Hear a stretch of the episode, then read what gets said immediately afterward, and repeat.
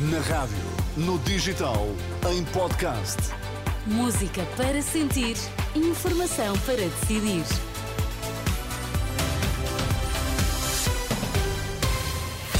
Notícias na Renascença, para já os títulos em destaque.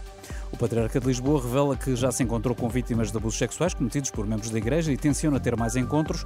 O Presidente da República ouviu os partidos, tudo aponta para eleições antecipadas nos Açores.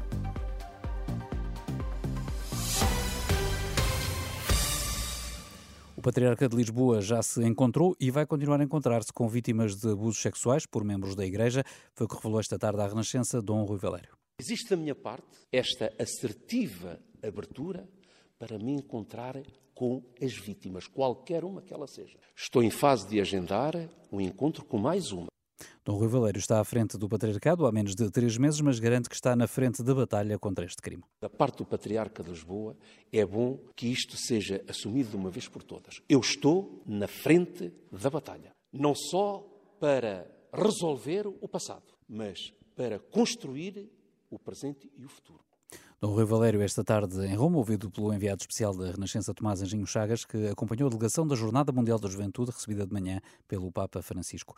E por cá, o Presidente da Câmara de Lisboa lamenta que a sede da Jornada Mundial da Juventude não fique para a autarquia, ao contrário do que estava previsto inicialmente. Carlos Moedas eh, diz que já tinha um projeto de reabilitação social para o espaço e espera agora que o Governo ainda possa rever esta decisão.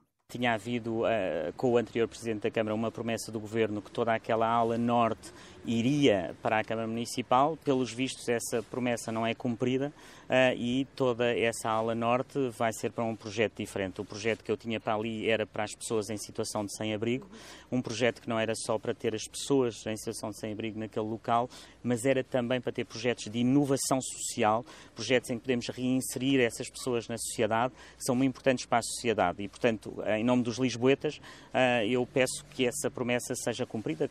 De acordo com a resolução do Conselho de Ministros, hoje publicada em Diário da República, a recuperação do edifício no Beato fica a cargo do grupo de projeto da JMJ. A Proteção Civil registrou até às 7 da tarde perto de 600 ocorrências relacionadas com mau tempo, a maioria na região de Lisboa, essencialmente devido a inundações.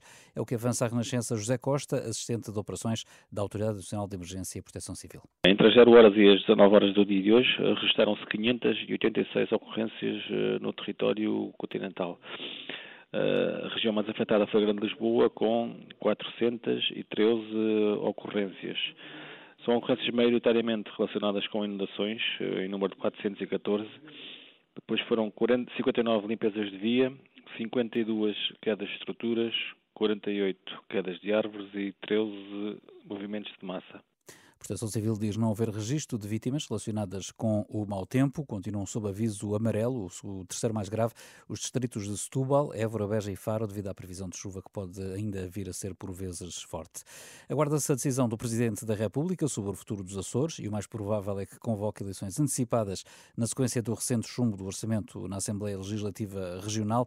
Marcelo Belo Souza ouviu esta tarde eh, nos partidos com representação parlamentar. Dois dias depois do acordo alcançado com o Sindicato Independente dos Médicos, o Ministério da Saúde ainda não sabe quando é que terá o documento pronto para o CIM assinar. O sindicato, de recordar, só decide se cancela a greve às horas extraordinárias em curso nos cuidados primários, depois de ver o texto escrito. Quanto aos aumentos salariais acordados, o gabinete de Manuel Pizarro informa que ainda está a avaliar se se vão aplicar a todos os médicos, uma vez que o acordo foi rejeitado pelos médicos eh, ligados à FNAM.